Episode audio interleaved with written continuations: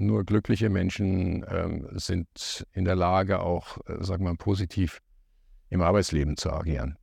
Auf das Interview habe ich mich sehr gefreut.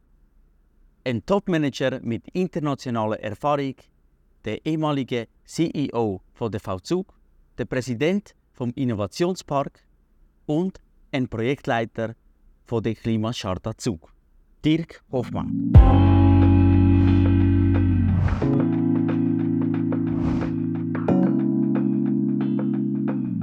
Dirk, danke dir vielmals und herzlich willkommen.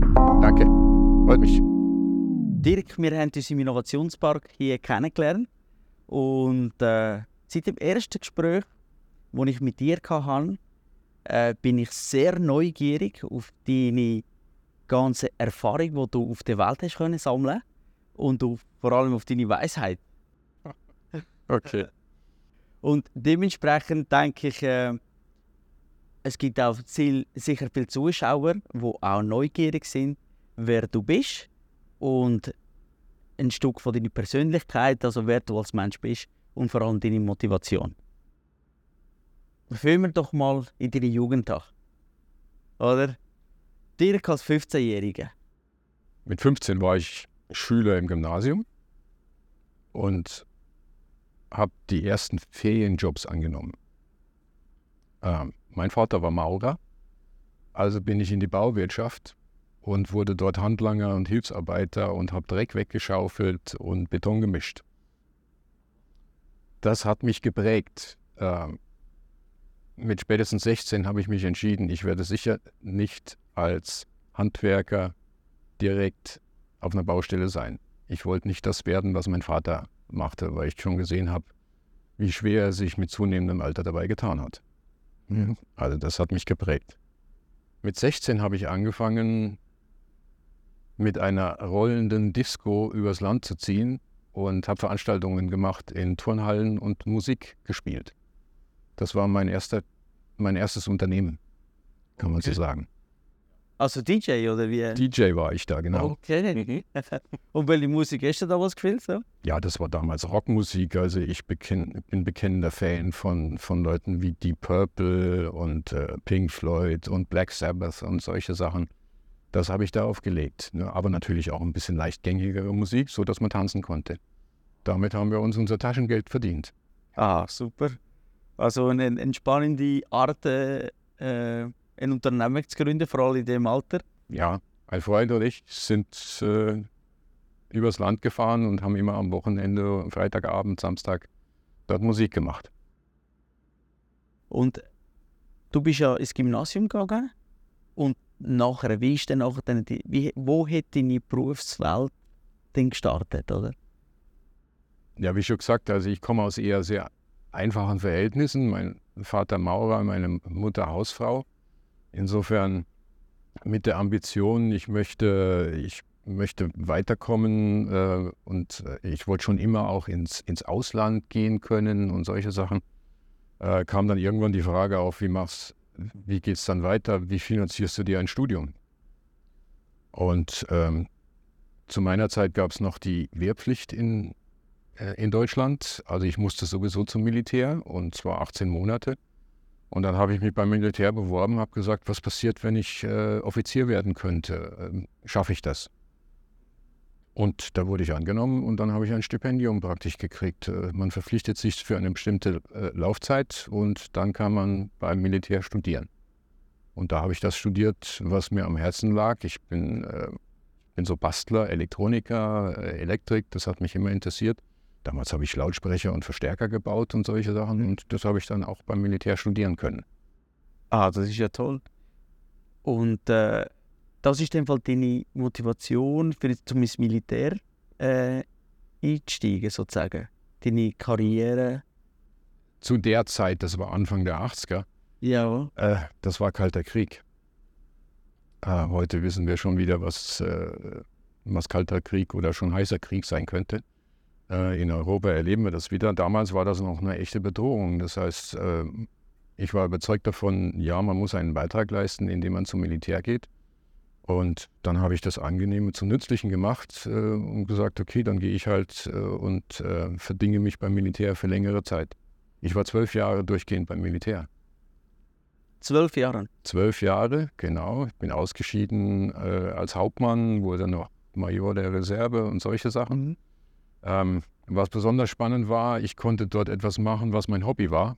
Ähm, ich bin in der Gebirgsdivision äh, gewesen und habe Menschen ausgebildet, Ski zu fahren, Berg zu steigen, zu klettern und solche Sachen. Also ich war dann quasi Bergführer. Okay, das machst du heute noch, oder? Also in der Freizeit? Tiefer Bergführer, aber die Passion ist noch da. Genau, in zwei Wochen bin ich wieder fünf Tage auf Natur.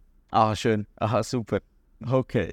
Und äh, gerade, ich meine, ähm, die ganzen Strukturen, militärische Strukturen, äh, wie hast du sie empfunden? Und wie also haben sie dich geprägt in der Persönlichkeit? Eindeutig ja. Also wenn, es klingt ein bisschen widersinnig, aber ich bin über, überzeugt davon, man, man kann mit Menschen, mit Teams eigentlich nur Erfolge erzielen, indem man sie partizipieren lässt. Und das habe ich beim Militär gelernt, nicht in der Wirtschaft. Äh, beim Militär hat man natürlich eine, eine Rangfolge und äh, eine gewisse Struktur. Je mehr du auf der Schulter hast, umso mehr hast du zu sagen. Aber wenn man in einer Wehrpflichtarmee Dienst macht, dann, macht man, äh, dann hat man nur Mitarbeiter, die nicht freiwillig da sind. Und dann geht es darum, diese Mitarbeiter davon zu überzeugen oder gar zu begeistern, Höchstleistungen zu bringen. Und das geht nur, indem du mitmachst, vormachst und hilfst. Das heißt, das Einbinden von Mitarbeitern, äh, Sinnvermittlung, äh, auch in dem Sinne, was ist jetzt dein Beitrag zum Ganzen? Wie kannst du insgesamt helfen und so weiter? Das habe ich beim Militär gelernt. Hm? Die sogenannte freie Wirtschaft hat nicht so strikte formale Strukturen, aber versteckt ist da viel mehr Hierarchie drin als im Militär. Das ist eine spannende Aussage, oder? Weil man kann es wirklich meinen, dass das eigentlich im Militär das wirklich so sehr hierarchisch oben abkommt. Aber jetzt, wenn du sagst, oder es hat sehr viele Leute, die unfreiwillig dort sind und die muss man natürlich begeistern, um irgendetwas zu machen. Also es war zu meiner Zeit auf jeden Fall äh, anders, konnte man Wehrpflichtige gar nicht motivieren, da wirklich steile Wände hochzugehen und ganz, ganz viel Gepäck dabei zu haben und das Ganze zu nachtschlafender Zeit und äh, wenn es regnet und schneit. Ähm, also zu Höchstleistungen zu motivieren. Das, das geht nur, indem man wirklich äh, vom, vom Sinn, vom Auftrag äh, äh, überzeugt. Also ganz spannend. Von DJ zur Militärkarriere. ja. Gut, und dann, wie, wie bist du dann nachher zu der Wirtschaft oder zu der Bau- und Immobilienbranche dann nachher gekommen? Naja, ich durfte beim Militär sehr, sehr viel machen, habe es ja schon, schon erwähnt. Ich war auch in verschiedenen Ländern tätig. Ähm, irgendwann entscheidet man sich dann, wenn man sogenannter Zeitsoldat ist, ähm, ob man das Ganze jetzt ein Leben lang machen will oder nach spätestens zwölf Jahren aussteigt. Und äh, ich habe mich damals entschieden zu sagen, ich möchte eigentlich in die Wirtschaft gehen. Äh, mal wirklich einen Rollenwechsel machen und mein Wissen in der Wirtschaft einbringen, äh, gleichzeitig aber viel lernen. Und äh, so gegen Ende der Zeit äh, schaut man sich dann um und dann kommen auch Headhunter und, und machen Angebote, Kontakte mit Firmen zu machen, weil man ist ja aus Sicht der Wirtschaft eigentlich eine erfahrene Führungskraft. Also man hat viel mit Menschen und Prozessen zu tun und das habe ich damals genutzt und bin äh, beabsichtigt probehalber in einen Konzern eingestiegen. Also nur zum Schnuppern? Ich, ja. Also in, in dem Unternehmen wollte ich vielleicht drei Jahre bleiben, äh, mhm. ähm, um dann mal zu sehen, wie es da weitergeht. Aber aus den drei Jahren sind 20 geworden. Mhm. Immer wieder in wechselnden Rollen. Zu Beginn dieser Tätigkeit war ich verantwortlich für Service, für Kundendienst, ja. für Techniker. Äh, das lag noch nahe an dem, was ich vorher konnte. Das sind viele Menschen, Prozesse, Teile, Versorgungsstrukturen, Logistik und solche Sachen. Das durfte ich organisieren zu einer sehr spannenden Zeit. Dieser, das ist ein deutscher Konzern, der war damals in der Expansion in Richtung Europa. Und da konnte ich in Frankreich, Spanien, äh, ähm, ähm, ehemalige DDR, ähm, konnte ich überall helfen, diese Strukturen aufzubauen.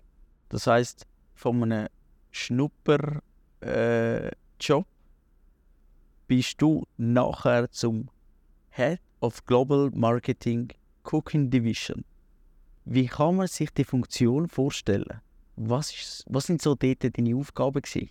In dieser Zeit war ich verantwortlich für die Vermarktung und Entwicklung äh, von sogenannten Kochprodukten. Also alles, was in der Küche irgendwie im Nahrungsmittelprozess drin ist. Ja. Ne? Ähm, das sind Dampfabzüge, das sind Kochfelder, das sind Backöfen und Steamer und so weiter. Ne? Und meine Verantwortung war es, ähm, praktisch das Entwicklungsportfolio von vielen Marken ähm, zu organisieren, markenspezifische Kennungen daraus zu entwickeln, ähm, damit die Leute verstehen, das ist der Grund, warum du, ich sage jetzt mal Namen, Siemens kaufst und nicht Bosch. Oder was macht das Spezielle von Gaggenau aus? Mhm, ähm, das war meine Verantwortung und sehr spannend, weil eine weltweite Verantwortung. Mhm. Das heißt, ich hatte mit allen Fabriken zu tun und das erstreckte sich damals schon von Nordamerika über Brasilien bis nach China. Mhm. Und da durfte ich dann praktisch ein Programmmanagement machen. Also Produktmanagement gehörte damit dazu. Ähm, ähm, dafür zu sorgen, dass nicht jede Fabrik das Gleiche baut, dass man mit Plattformkonzepten arbeitet, ähm, dass man hocheffiziente Prozesse hat, ähm, Time to Market optimieren. Hm, ähm, eine schöne Sache. Okay, dann eben jetzt bist du weltweit unterwegs gewesen. Zu dieser Zeit hast du äh, wahrscheinlich Märkte eröffnet in unterschiedlichen Ländern mit unterschiedlichen Kulturen und Menschen. Äh, wenn es Weisheiten würde geben, äh, wo du mit uns könntest teilen von der internationalen Erfahrung und der Austausch mit fremden Kulturen. Was würdest du sagen? Unternehmerischer Erfolg kommt immer dann, wenn, der, wenn es die Kunden gibt, die sagen, ich bin überzeugt davon, dieses Produkt kann ich gebrauchen. Und dazu muss man sich sehr, sehr früh mit den Kunden ins Benehmen setzen. Man muss einfach wissen, wie der Kunde funktioniert. Wenn man international reist, lernt man zwar Kulturen kennen, aber man lernt sie nicht verstehen. Ich hatte den Vorteil, immer wieder in anderen Kulturkreisen zu leben und zu arbeiten. Und da kommt man den Menschen näher. Man muss sich auf so etwas einlassen. Hm? Ähm, das hat mal irgendjemand gesagt, ähm, wenn ich in einem anderen Land gelebt habe, das ist wie wenn man in einem Buch nur eine Seite liest. Mhm. Ne? Mhm. Ähm, die anderen Kulturen verstehen heißt dann auch wirklich zu verstehen, was sind die kaufentscheidenden Kriterien, was bewegt die Menschen. Und bei Kochen zum Beispiel, wir alle wissen, Chinesen essen anders und ja, sie kochen auch anders. Und in Singapur ist es nochmal anders und die Brasilianer haben ein völlig anderes Menü. Ne, in Kolumbien wird auch was anderes gegessen als in Peru. Ähm, und das heißt, die kundenspezifischen Anforderungen ändern sich immer. Und das erfährt man eigentlich erst dann, wenn man sich wirklich mal in diesem Kulturkreis verankert. Und das war immer ein großer Vorteil. Also Kundennähe heißt wirklich ganz nah vor Ort zu sein und sich mit den Kunden sehr früh auszutauschen. Sich wirklich befassen mit, mit, mit den Menschen, oder? Genau. Also und dann gibt es noch vielleicht eine, ist keine Weisheit, einfach eine, etwas, was mir geblieben ist. Ich bin vor zehn Jahren in die Schweiz gekommen ähm, und direkt aus Asien hierher gezügelt als Europäer, und ich sage, die Schweizer sind jetzt auch Europäer, im europäischen Kulturkreis sollten wir äh, uns bewusster machen, wie dynamisch andere Kulturen und andere Erdteile unterwegs sind in der Entwicklung ihrer Fähigkeiten. In, in Singapur haben die Menschen in der Regel zwei Jobs und geben mehr als die Hälfte ihres Einkommens aus in die Bildung ihrer Kinder. Hm? Die arbeiten, um etwas zu werden. Die sind super dynamisch unterwegs. Da laufen Projekte in viel kürzerer Frist als bei uns. Wenn du heute nach China reist und äh, irgendwo in eine chinesische Stadt reingehst, dann hast du einen gewissen Eindruck. Wenn du in drei Monaten kommst, sieht die Stadt anders aus. Die sind alles deutlich dynamischer unterwegs, als wir es uns gewohnt sind in Europa. Da schließe ich die Schweiz mal ein. Und das ist nicht nur Good News. Ist das vielleicht auch ein Wohlstandsthema, äh, dass es vielleicht der Antrieb noch, noch ein bisschen fehlt äh, in Europa oder mh, hm, es geht uns noch zu gut? Das kann man, kann man mit dem Wohlstandsthema, mit einer gewissen vielleicht daraus resultierenden Trägheit ähm, mhm. äh, interpretieren. Ähm, es hat aber auch sehr viel damit zu tun, dass wir immer mehr regulieren in unserem Kulturkreis. Gerade in der Baubranche machen wir wahnsinnig viele Regulatorien. Aus, aus sicher guten Gründen und guten Absichten, Qualität sichern, äh, Lebensdauer sichern und solche Sachen. Ähm, damit geht man in anderen Kulturkreisen etwas laxer um. Und nicht immer nur mit einem hohen Risiko. Mhm. Ja, also ich glaube, es ist schon an der Zeit, dass wir so manches Regularium, gerade wenn wir jetzt über die Veränderungen, die, die wir jetzt machen müssen, reden, dass wir das auf den Prüfstand stellen und sagen, braucht es das in dieser Form? Oder behindert uns das möglicherweise, uns zu transformieren? Also auch Leitplanken noch ein bisschen lockern, noch ein bisschen breiter machen und überdenken, wo können wir uns vielleicht das ersparen, oder dass wir schneller den Fluss äh, vorankommen, oder? Ich durfte durch die Tätigkeiten in anderen, in anderen Erdteilen, in anderen Ländern sehr viele Good and Best Practices kennenlernen.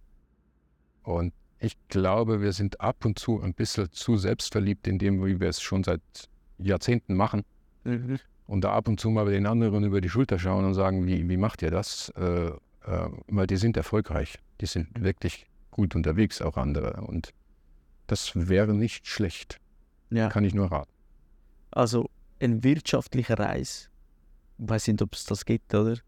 Aber das wäre sicher sehr interessant, oder? Zum schauen, wie es in andere äh, Länder oder Kulturen äh, handhabt wird, oder? Und wir müssen da gar nicht so weit weggehen. Ähm, sagen wir jetzt, jetzt wird in, in der Schweiz redet jeder über Energietransformation in Richtung äh, äh, liberalisierter Strommarkt, äh, erneuerbare Energien ausbauen und so weiter. Und da findest es sehr, sehr gute Beispiele in Europa, äh, wo unsere Nachbarn dann schon unterwegs sind. Ich will sie gar nicht äh, jetzt namentlich nennen. Äh, ich würde nicht die Deutschen noch ganz vorne nehmen, aber skandinavische Länder zum Beispiel mhm. sind deutlich dynamischer unterwegs, sowohl in der Baubranche wie auch in der Transformation von Energie. Und mit wirklich guten nachahmenswerten Rezepten. Also der, ein spannender Tipp, eben mal reisen und... Äh, Von anderen lernen ist nie verkehrt. Ja, ja. Ich glaube, das ist auch eine Weisheit. Oder? Jetzt, äh, du bist ja weltweit unterwegs gewesen, in, in der Wirtschaft, ähm, im Geschäftswelt. Bist du unterwegs die Liebe getroffen? Und vor allem, das ist wahrscheinlich eine Frage, die dir noch niemand gestellt hat in einem Interview. Aber wie ist deine Einstellung grundsätzlich zum Liebe, zu der Liebe?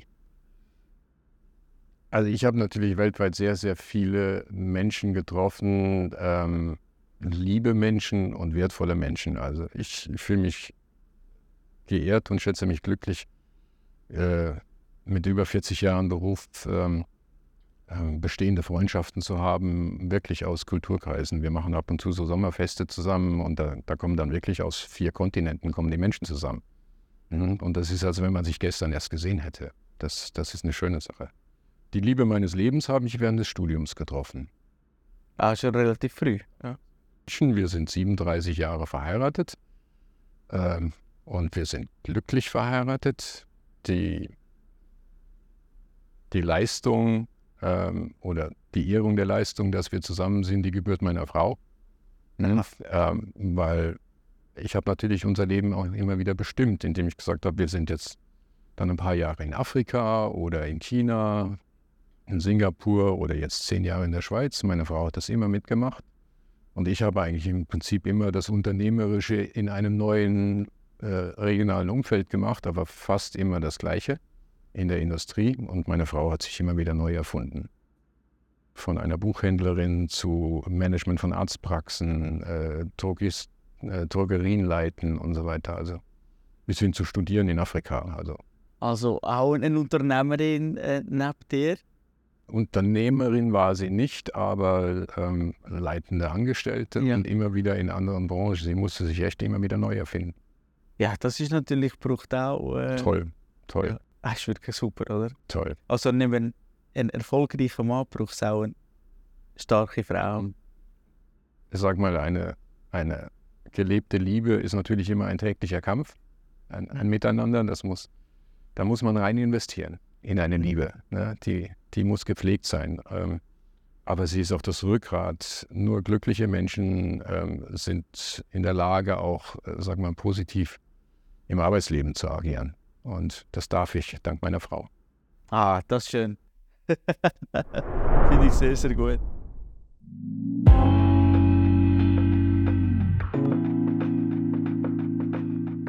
Es folgt noch für euch ein zweiter Teil von dem interessanten Interview mit Dirk Hoffmann.